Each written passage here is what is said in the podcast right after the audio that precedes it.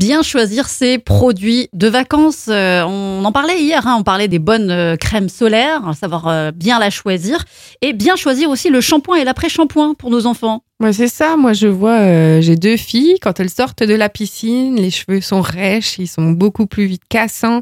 C'est compliqué, ça fait des nœuds. Alors, c'est le drame parce qu'il faut démêler. Enfin, voilà, on a déjà passé des heures sur leur chevelure.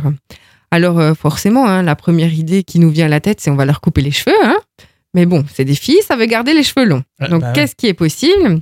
On va prendre du coup des shampoings et des après-shampoings qui vont être adaptés, qui vont permettre d'hydrater les cheveux comme on hydrate le corps en fait. Hein. On a besoin d'hydrater les cheveux.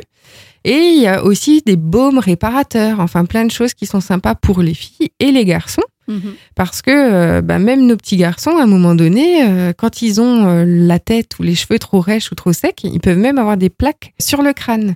Donc ça va être important pour nos enfants de choisir un bon shampoing et de choisir un bon après-shampoing qui va leur permettre d'hydrater leur chevelure pour qu'ils aient les cheveux dans le vent tout l'été.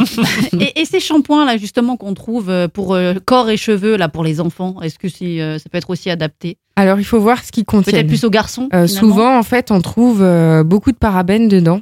Donc, on va faire attention à la contenance et à ce qu'il y a dans le shampoing. Shampoing, oui. C'est vrai que moi, j'ai tendance à favoriser euh, les gammes qui sont plus naturelles, avec plus des plantes qui sont actives dedans, des choses comme ça, qu'on trouve en parapharmacie. Parce que dans les shampoings du commerce, bah, souvent, malheureusement, il y a beaucoup de cochonneries dedans. Hmm. Ouais. Donc euh, faites attention à, ce que vous choisissez. Ou, même si on va à l'hôtel, souvent dans la douche, c'est euh, un seul gel qui sert à la fois pour le corps et pour les cheveux. C'est pas forcément l'idéal. Vaut mieux venir avec ses propres produits. C'est ça. Merci Cécilia. Demain, on va justement parler du gel douche pour le corps.